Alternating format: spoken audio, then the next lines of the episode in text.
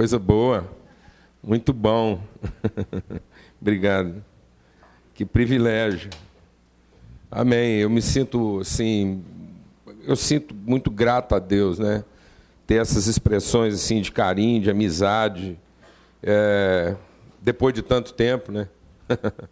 então assim, a gente ser renovado no Senhor, ter amigos juntos, ter sido acolhido nessa terra, um lugar assim que cada dia mais eu encontro gente assim, pessoas, né, que que partilharam aquilo que foi e tem sido a obra de Deus na nossa vida. Quando Deus nos trouxe para Goiânia, né, uma direção mesmo, era um desafio, uma mudança radical na nossa vida. E volta e meia a Bebel ainda brinca, de vez em quando a Bebel ainda brinca lá em casa. Ela fala, é, pai, era para ser no máximo quatro anos, já são 14, né? Porque quando a gente veio, a ideia é que a gente não ia ficar tanto tempo, até que no final de um período Deus disse que é aqui que a gente deveria ficar mesmo, né? E trabalhar os processos a partir daqui.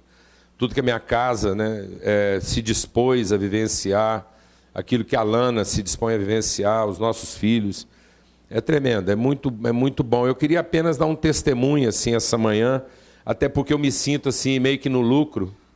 É, eu já compartilhei algumas vezes, mas eu me sinto no lucro já há quase 20 anos. Eu estou perto de fazer 60, né? então estou fazendo 59 esse ano.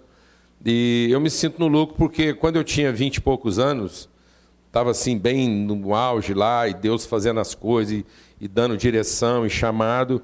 E é, começou a crescer dentro do meu coração uma convicção muito forte que eu ia morrer aos 40. Que quando eu fizesse 40 anos, acabava tudo. E, e aquilo não era assim uma impressão, um sentimento ruim, nunca fiquei preocupado, me sentindo mal com aquilo. E realmente eu tal e, e fui vivendo a vida, falei assim, eu tenho pouco tempo para fazer tudo que Deus quer que eu faça, e, e era muita coisa, e, e eu tenho que casar, arrumar os filhos logo, então pronto, até os 40 já estava tudo arrumado, né? Não tinha. Eu estava casado com os filhos tudo, e foi assim um atrás do outro, e... maravilha. E é engraçado isso, porque quando eu fiz, eu me lembro bem, no dia 9 de agosto, quando eu fiz lá, no dia do meu aniversário, 40 anos de idade, eu falei, bom, então agora é a qualquer momento vai acontecer, não sei, um avião vai aqui em casa, o que, que vai ser, mas eu acho que é só eu mesmo. Então, aí pus todo mundo para dormir, despedi da Lana, e fui para a sala, Falei, agora o que eu vou fazer? Já sei. Vou pegar um pouco de sorvete que tem na geladeira, vou sentar aqui no tapete da sala, espera chegar. E passei a noite ali, orando, falando com Deus. Aí, a hora que amanheceu, foi bom. Então, deve ter sido alguma diferença de programação aí, não é agora. Levantei e fui trabalhar. Né? Saí lá daquele chão e fui trabalhar e falei, bom, então agora não era isso. E muita gente acha isso engraçado e fala assim: você encanou, você... porque às vezes eu compartilhava com os irmãos, falava: oh, o negócio está chegando perto aí. E o povo falava: você está encanado, você tá... isso é uma impressão sua. E... Mas não era uma impressão. E foi engraçado, porque naquele ano, né, depois, durante todo aquele ano, isso foi em agosto, então, durante todo o ano, início do outro ano, Todo lugar que eu ia, eu ia numa conferência, no fora do Brasil ou no Brasil, as pessoas iam pôr a mão na minha cabeça para orar e falavam assim: Deus está me revelando alguma coisa aqui sobre a sua vida. Eu falava: o que, que é? Falou assim: é, os seus dias estavam contados e Deus te deu prolongamento de dias. E isso era uma coisa assim muito forte. Eu acho que era mais também para. Porque eu não ficasse achando que eu estava era doido, entendeu? Então, assim. foi um sinal de Deus de que eu não estava doido. É, porque muita gente achava que eu estava ficando era doido e isso ia comprometer o ministério. Então, mas eu entendi que, que, que na verdade, aquele ano mudou algo na minha vida. Era um 40, era, um, era uma data cheia. Né? Eu acho que Deus trabalha assim nessa questão, os 40. Então, é, essa coisa da humanidade. Eu penso que quando chegou aquela época, Deus estava enterrando de uma vez por todas qualquer das minhas perspectivas humanas, porque quando eu sentei naquela sala e disse acabou, então é, era muito também daquilo que era meu é, esforço em querer servir a Deus. Eu queria servir a Deus e Deus disse: está vendo? Acabou. Então vamos continuar. Já que acabou, vamos continuar. Então, muitos dos, às vezes dos temores, foi o momento de enfrentar aquilo que a palavra de Deus diz que muitas vezes é o nosso pior temor, né? A Bíblia diz que aqueles que venceram, venceram porque não temeram a morte. Então, às vezes a gente faz muita coisa na vida temendo não morrer. E é importante entender que a vitória vem quando você realmente vence tudo isso. E eu queria então ler um texto aqui, compartilhar, só dar um testemunho nesse aspecto, né, nessa alegria de estar junto com os irmãos. E contar uma coisa que aconteceu lá em casa, muito interessante, que às vezes eu tenho compartilhado com as pessoas, mas é, é, é, é bem é, emblemático daquilo que é a nossa convicção. Há um texto na palavra de Deus que, que é um texto assim que traduz bem aquilo que a gente é, entende, que dá lá em é, 2 Coríntios, no capítulo 4. 2 Coríntios, no capítulo 4, e diz assim: Pelo que tendo esse ministério, segundo a misericórdia que nos foi feita, não desfalecemos. Se nós temos um ministério, um chamado de Deus, nós não desfalecemos. Pelo contrário, rejeitamos as coisas que por vergonha se ocultam, não andando com astúcia, nem adulterando a palavra de Deus, antes nos recomendamos à consciência de todo homem, na presença de Deus, pela manifestação da verdade. Se o nosso evangelho ainda está encoberto, é para os que se perdem que está encoberto, nos quais o Deus desses séculos cegou o entendimento dos incrédulos, para que não lhes resplandeça a luz do Evangelho da glória de Cristo, o qual é a imagem de Deus. Porque não nos pregamos a nós mesmos, mas a Cristo Jesus como Senhor e a nós mesmos como vossos servos por amor de Jesus. Porque Deus que disse: Das trevas resplandecerá a luz, Ele mesmo resplandeceu em nossos corações para iluminação do conhecimento da glória de Deus na face de Cristo. Temos, porém, esse tesouro em vasos de barro, para que a excelência do poder seja de Deus e não de nós. Em tudo somos atribulados, porém não angustiados, perplexos, porém não desanimados, perseguidos, porém não desamparados, abatidos, porém não destruídos levando sempre no corpo o morrer de Jesus, para que também a sua vida se manifeste em nosso corpo. Porque nós que vivemos somos sempre entregues à morte. Numa outra versão diz: somos entregues à morte o dia todo.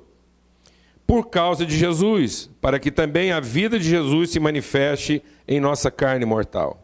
De modo que em nós opera a morte, mas em vocês a vida. Tendo, porém, o mesmo espírito da fé, como está escrito, eu criei, por isso falei. Também nós cremos, por isso também falamos.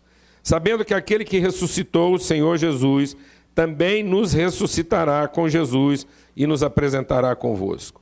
Porque todas as coisas existem por amor de vocês, para que a graça, multiplicando-se, torne-se torne abundantes as ações de graça por meio de muitos para a glória de Deus. Por isso, não desanimamos. Pelo contrário, mesmo que o nosso homem exterior se corrompa, contudo, o nosso homem interior se renova de dia em dia. Porque a nossa leve e momentânea tribulação produz para nós eterno peso de glória acima de toda comparação.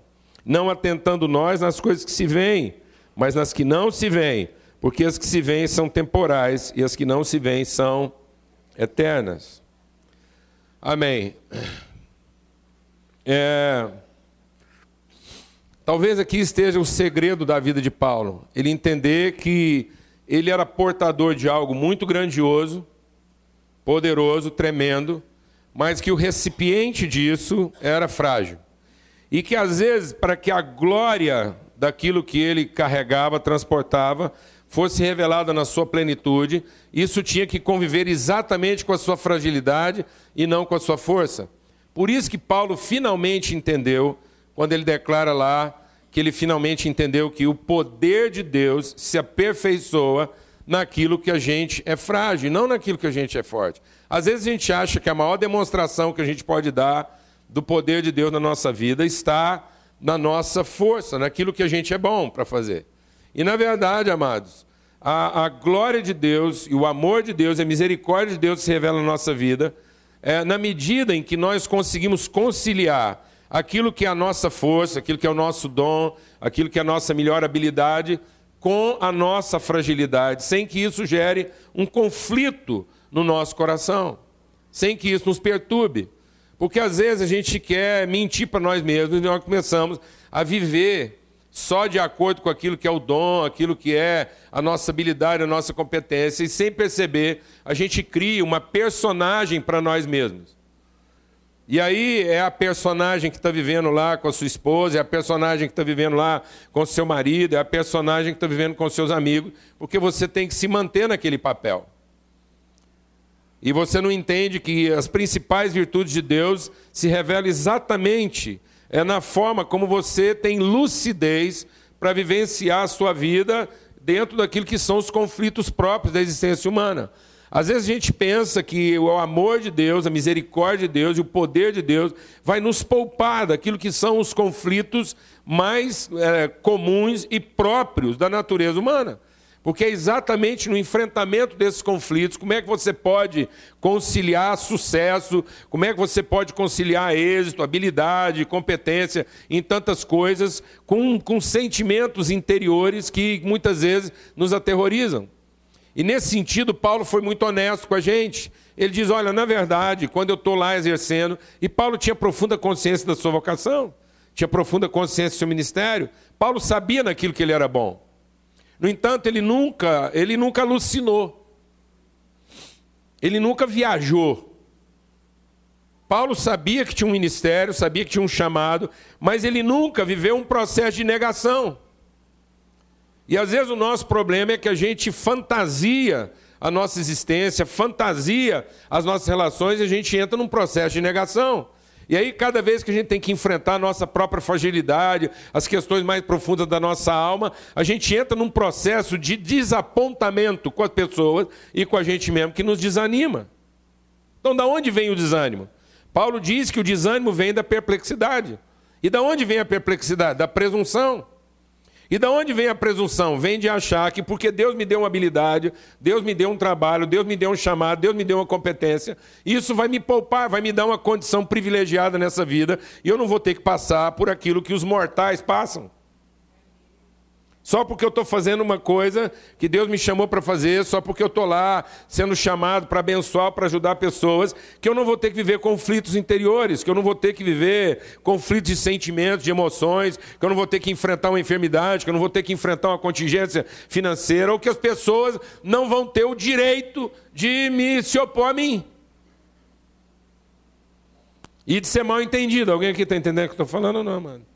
Então a gente, a gente fantasia, porque a gente acha que pelo simples fato de que eu estou tendo uma boa intenção, e eu tenho, eu estou sendo sincero naquilo que é o meu desejo de fazer o meu melhor, então todo mundo tem que me entender. E todo mundo tem que cooperar comigo. E as circunstâncias têm que ser favoráveis. E isso vai tornando a gente o quê? Presunçoso, lunático. Isso é uma, é uma alucinação. Isso é uma alucinação.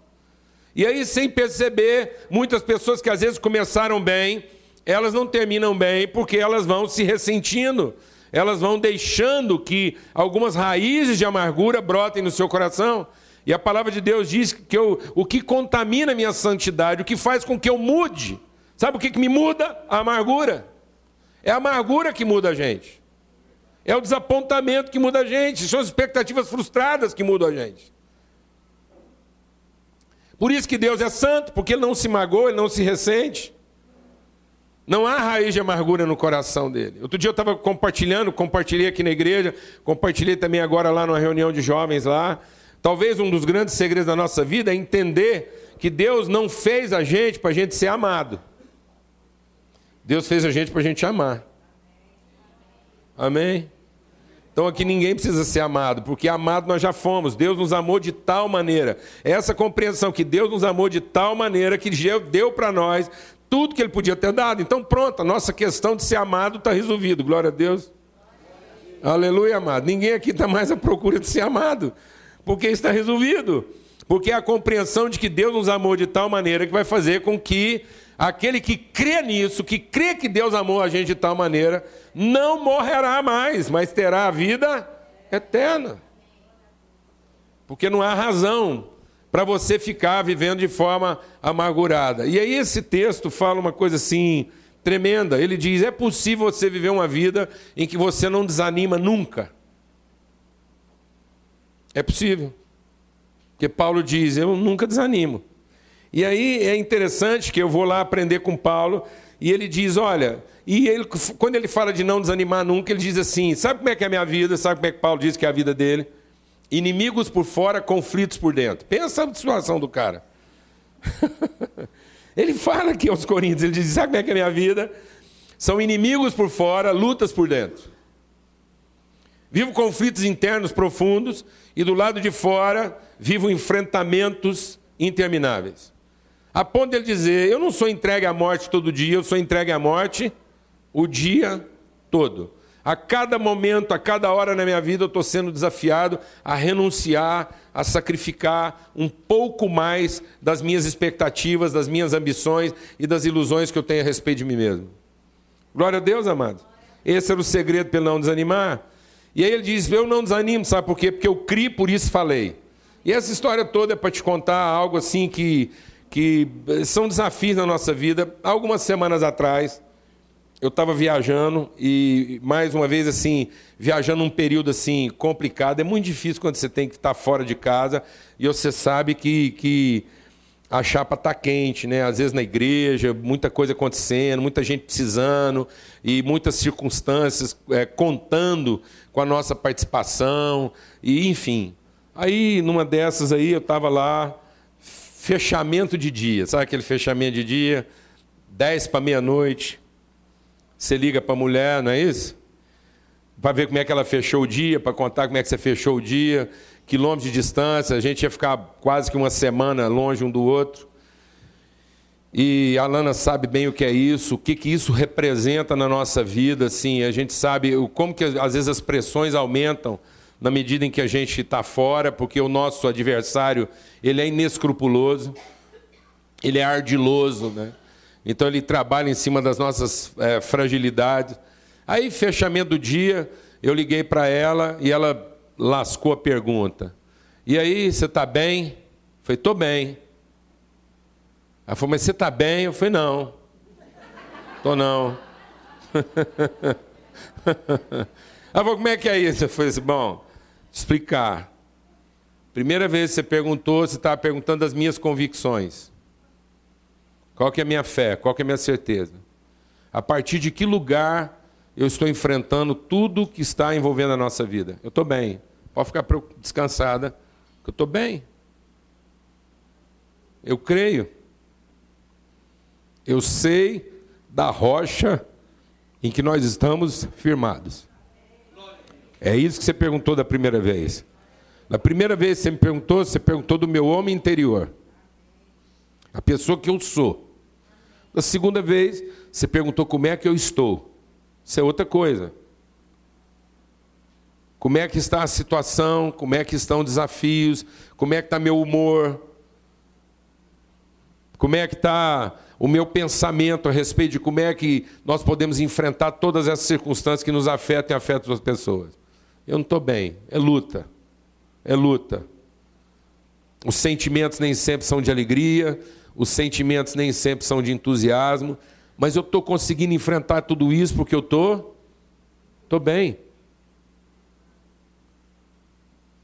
É isso que Paulo está dizendo.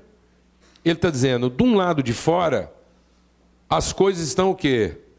Se desfazendo. Eu estou ficando mais velho, não tenho a mesma disposição, as coisas vão ficando mais difíceis, parece que quanto mais o tempo passa, as pessoas estão ficando mais temosas, né, os homens não querem assumir responsabilidade. E isso tem sido uma das coisas que mais me angustia hoje em dia. Parece que é uma angústia que não, não sai. Eu tenho que confessar isso. Acho que ontem, finalmente, um jovem entendeu isso. É, lá em casa são quatro mulheres, filhas, e uma mulher esposa. É, então, é um ambiente de cinco mulheres. Quando elas chamam as amigas, porque o Paulo Neto casou e, e, a palavra de Deus diz que quem sai é o homem. Deixará o homem. E aí o homem vai embora. vai com a mulher dele lá viver a vida, mas ele, ele sai. E eu fiquei dentro de um universo feminino. Tenho que trabalhar com a igreja. Meu ambiente de trabalho é a igreja, que é mulher. Igreja é mulher. Igreja pensa como mulher, sente como mulher, se comporta como mulher. É um universo muito feminino. Eu, graças a Deus, é porque eu sou muito bem resolvido. Mas se você, se você pensar um homem que sente falta de homem, sou eu. Eu começo a semana, termino a semana, doido para encontrar com homem, estar tá com homem, conversar com homem. Entendeu? Meu Deus do céu. Se você me perguntar agora, o que você mais está sentindo falta agora? Fala de homem.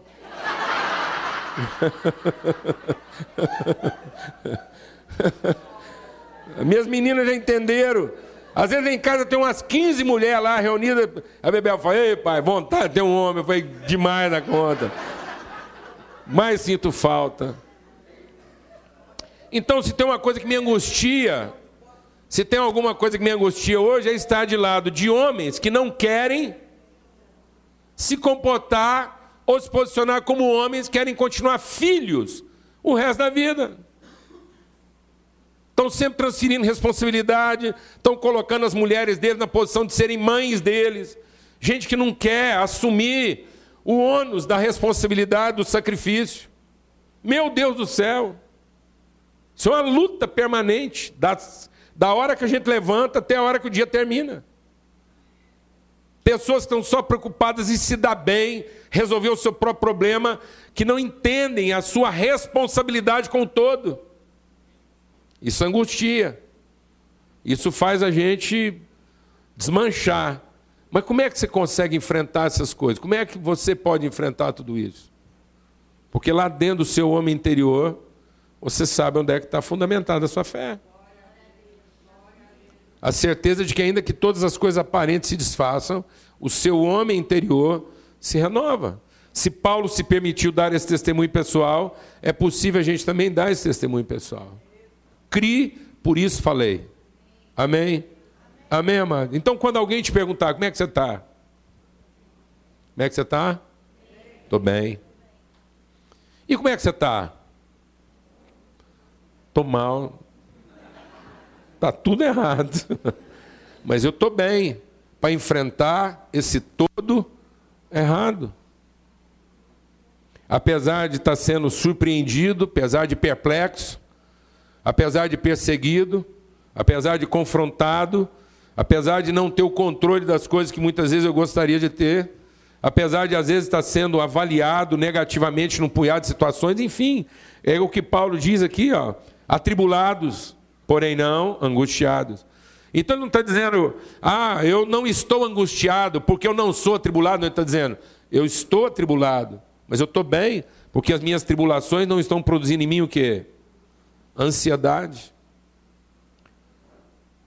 Você está surpreso? Eu estou, mas não estou desanimado. Você tem enfrentado resistência? Com certeza, mas isso não está destruindo a minha disposição de continuar trabalhando. Amém, amado? Então é importante que você fale disso. É importante que essa seja a primeira palavra na sua boca, a palavra da sua fé. É importante para sua família, é importante para sua esposa, é importante para seu marido, é importante para seus filhos. Qual que é a sua fé? A sua fé é que Deus te deu um baita de um tesouro e o seu vaso é de aço? Não. Você não é feito de aço. Sabe de que, que você é feito? de barro. A gente não aguenta um tranco. Não aguenta um esbarrão. Se cair, quebra. Então para de mentir. Para de achar que as coisas vão estar bem com você quando tudo estiver bem. As coisas precisam estar bem para você porque você está bem. Apesar de muitas coisas ainda não estarem conforme você gostaria que estivesse, talvez nunca vão estar talvez nunca vão estar. Talvez as coisas nunca vão ser exatamente como você um dia imaginou que elas podiam ser. Mas eu posso te dizer uma coisa: você se tornará a pessoa que Deus diz que é fazer você ser. Porque esse é o trabalho dele. Ele está fazendo isso. Enquanto Deus me chamou para fazer muitas coisas, Ele está me fazendo. Na verdade, Deus não me chamou para fazer coisas. Deus me chamou para me fazer. Amém? Eu aceitei o convite de ser feito por Deus. e para que eu pudesse ser feito por Deus, Ele me deu algumas atividades. Enquanto eu estou envolvido nessas atividades, Deus vai arrancando lascas e pedaços que nunca deviam ter feito parte da minha vida, até que eu possa ser totalmente lapidado e aparecer diante dele sem estranhá-lo. Sabe o que vai ser mais tremendo, amados? No dia que a gente chegar diante de Deus, nós vamos estar maravilhados, mas nós não vamos estranhá-lo. Deus não será para nós uma figura estranha. Amém? Deus não será uma divindade que vai nos encher de terror. Mas Deus será o nosso Pai que nos encherá de quê? De santo temor, de santa alegria. Finalmente eu estou vendo de onde foi que eu vim. Amém? É isso que Deus quer fazer com você. Para que as coisas de Deus não sejam estranhas a você, para que cada dia mais você esteja familiarizado com aquilo que Deus é. Amém? Em nome de Jesus. A sua imutabilidade. A sua imutabilidade, porque Deus é santo. Ele não muda. Então ele vai nos transformando. Ele vai nos transformando até tornar você numa pessoa que não muda. Não muda onde, amados? No seu homem interior. Como é que você está? Como é que você está, Joel? Bem. Amém? Depois ela vai te perguntar a segunda vez, tá bom? Eu pergunto a primeira, ela pergunta a segunda. Amém? Você crê nessa palavra? Então vamos agradecer a Deus por esse dia. A palavra de Deus diz o quê? Tudo que é bom, tudo que é perfeito, tudo que é santo, tudo que é digno, seja isso que ocupe o vosso pensamento. Eu vou te falar, quer? Olha para cá, eu vou te dar um segredo. Quando alguém faz alguma coisa que você imagina que ele está fazendo contra você, presta atenção. Quando alguém faz alguma coisa que você imagina que ele está fazendo contra você, e você se ressente, você se magoa, você se desaponta. Presta atenção, não é o que a pessoa fez. É a pessoa que você está revelando que você é.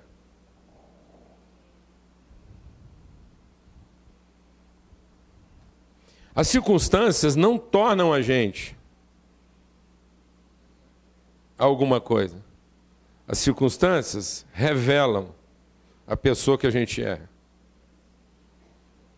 Não é alguém que fez alguma coisa contra você. É você que é uma pessoa que se magoa facilmente.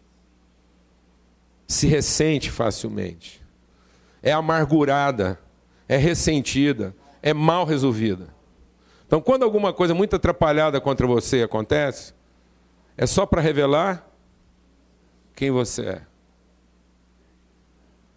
A vida é para que a gente tenha a oportunidade de revelar quem nós somos. Você crê nisso, amado? Então, aproveita as oportunidades que Deus está te dando para revelar que pessoa você é. Vou te perguntar de novo, como é que você está? Glória a Deus. Então revela isso. Agora, não me pergunte se eu estou gostando. Amém? Alguém quer saber se eu estou gostando? Não estou gostando. Amém? Não estou gostando de um punhado de coisa que eu vejo. Mas as coisas que eu vejo são o quê? Passageiras. Eu vou dar conta de enfrentar as coisas que eu vejo e que não estou gostando. Como é que eu vou conseguir enfrentar isso? Pelas coisas que eu não vejo e que também muita gente não vê. Mas são as coisas que eu creio que sustentam minhas convicções. Amém? Em nome de Jesus. Em nome de Jesus. Fala com Deus agora. E recebe isso, se apropria disso. Se apropria desse espírito de fé, que não é mentira. Porque muita gente fala, ah, mas então, não, não é mentira. Essa é a sua verdade. É a verdade de Deus a seu respeito. Crie, por isso falei. Ainda que todas as coisas à minha volta, visíveis, estão se deteriorando, dentro de mim o homem que Deus me chamou para ser está se renovando. Está se renovando. Amém? Por isso não desanimamos. Eu não quero estender muito não, porque a gente eu quero adorar a Deus. Mas eu vou continuar dando testemunho. O irmão virou para mim, às vezes as pessoas acham que isso é semântica, né? É semântica. E, e não é. É preciso, ó, gente, meditar na palavra de Deus é para você entender o sentido real da palavra que Deus te disse. Porque as coisas visíveis só se tornam visíveis a partir da palavra de Deus, a partir das coisas invisíveis. Amém? Então vou te dar outro segredo. Às vezes as pessoas chegam para mim e falam assim: você está cansado? Eu falo: não. Estou com sono, estou com fome, estou com sede. Porque cansaço é algo do espírito. Cansaço fala de frustração, desapontamento, de objetivos não alcançados. Deus nunca se cansou. E sabe o que a palavra de Deus diz? Os que esperam no Senhor não se cansam. Não há cura para o cansaço. Para o cansaço existe arrependimento. Cansaço é porque você se envolveu com alguma coisa que você não devia ter se envolvido. Cansaço é porque você confiou em quem não devia ter confiado. Porque os que esperam no Senhor não se cansam. Então, por que, que Deus descansou? Não porque estava cansado. Porque descanso é você finalmente poder concluir, olhar para tudo que você fez e dizer o seguinte: alcancei aquilo que era o objetivo a ser alcançado. Isso é descanso. Descanso é você terminar um trabalho para poder começar outro. Quem está entendendo o que estou falando aqui? Amém? Para fome, para sono, para sede, tem cura. Você está cansado ou você está com sono? Não tenta discutir com a sua mulher quando você está o quê?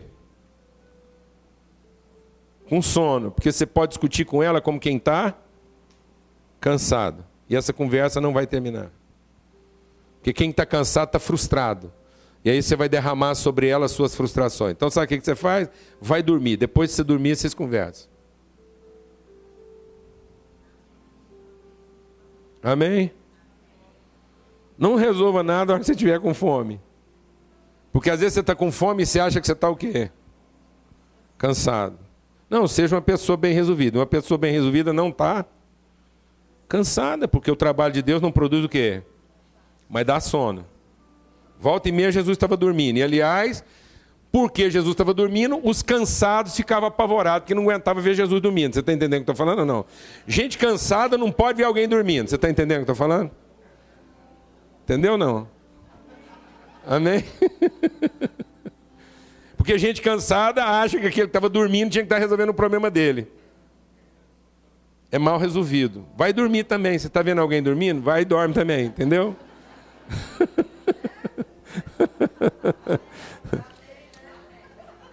Elias terminou o trabalho dele. E ficou o quê? Não, ele estava com fome e sede, e por isso ele achou que estava E Deus falou para ele: Não, Elias, você fez bem o seu trabalho, só que não acabou. Então você come e dorme, porque o seu trabalho vai. Glória a Deus, amado. Amém?